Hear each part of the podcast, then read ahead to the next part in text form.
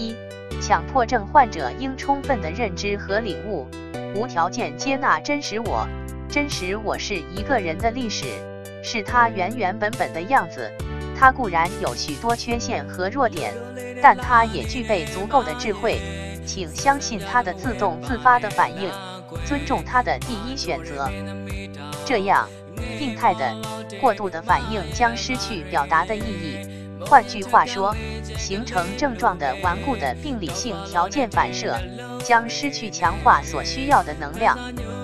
在所有的性格缺陷中，完美欲和虚荣心是最有害的东西，正是它们造成了对真实我的压制和排斥。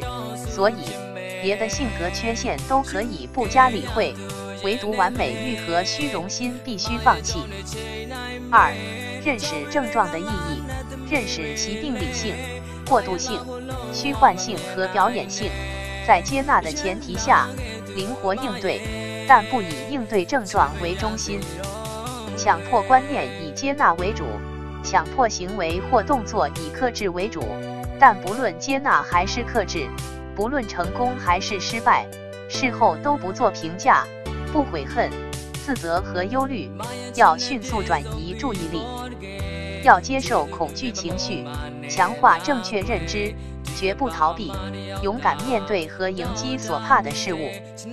欲望和焦虑是一体两面。是共生共存的关系。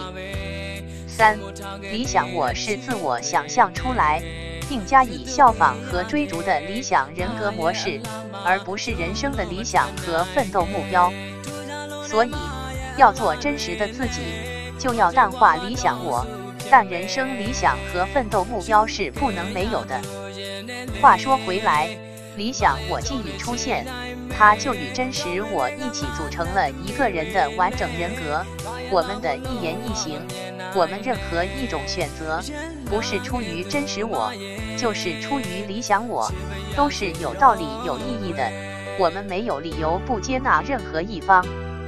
如果说现实我自动自发的反应或第一选择是出于真实我，那么第二反应、第二选择就出于理想我。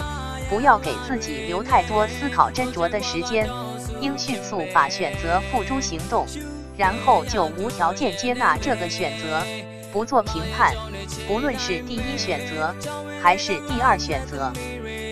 四，通过长期的认知领悟和行动，生活实践的磨练，使恐惧感得到化解，使真实我得到成长壮大，性格改变，以达到彻底治愈强迫症。并更新和超越自我之目的，为自己定好位，树立一个可行的奋斗目标，停止心理能量的内耗，把能量释放到生活中，释放到自己的事业中，症状将得到缓解和退化，所有的缺陷将得到补偿，一切的改变将在不知不觉中自然发生。康复之路是曲折的，绝没有一蹴而就的道理。经历一番痛苦的历练，必将化蛹为蝶，梅香扑鼻。